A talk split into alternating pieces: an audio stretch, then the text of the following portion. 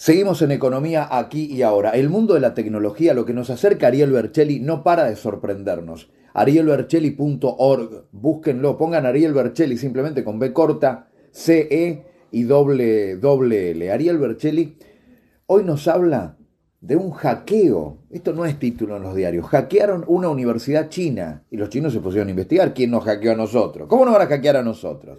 Bueno, y detrás parece que estaría un país un país llamado algo así como Estados Unidos de Norteamérica, algo por el estilo. ¿Vamos a escucharlo? Pero sumamente ansioso. Antes que nos hackeen.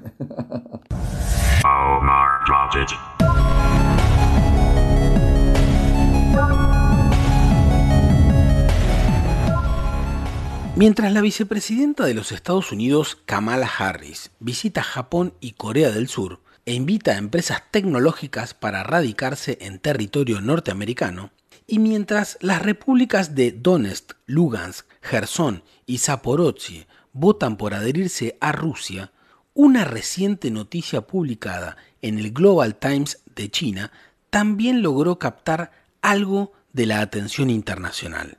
Se trató de una nota con información complementaria al ciberataque que China sufrió sobre la Universidad Politécnica del Noroeste, considerada una universidad importante en temas aeroespaciales y de aeronavegación. Puntualmente, el 22 de junio de 2022, la universidad sufrió un ciberataque que, en un primer momento, fue descrito en las denuncias policiales como un ataque de hackers que, desde el extranjero, enviaban a los profesores correos infectados con troyanos para robar datos. Sin embargo, a medida que el gobierno chino avanzó en las investigaciones, el episodio comenzó a mostrar un escenario algo más complejo. A principios de septiembre, el gobierno chino terminó acusando directamente a la Agencia de Seguridad Nacional de los Estados Unidos NSA por sus siglas en inglés, de ser la responsable de los ciberataques masivos contra la universidad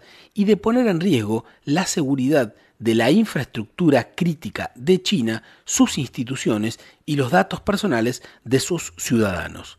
El gobierno chino ofreció un informe técnico a cargo del Centro Nacional de Respuesta a Emergencias de Virus Informáticos, CEBERC, y de la empresa de seguridad de Internet 360, mostrando que el grupo especial de la NSA llamado Tao usó 41 herramientas cibernéticas para realizar más de mil ataques.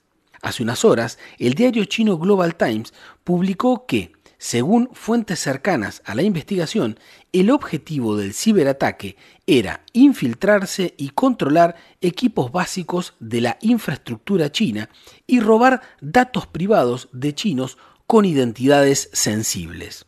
Puede parecer un chiste, pero un elemento clave para probar de dónde provenían los ciberataques fue advertir que no existía actividad los sábados, los domingos y feriados según los horarios y el calendario de los Estados Unidos.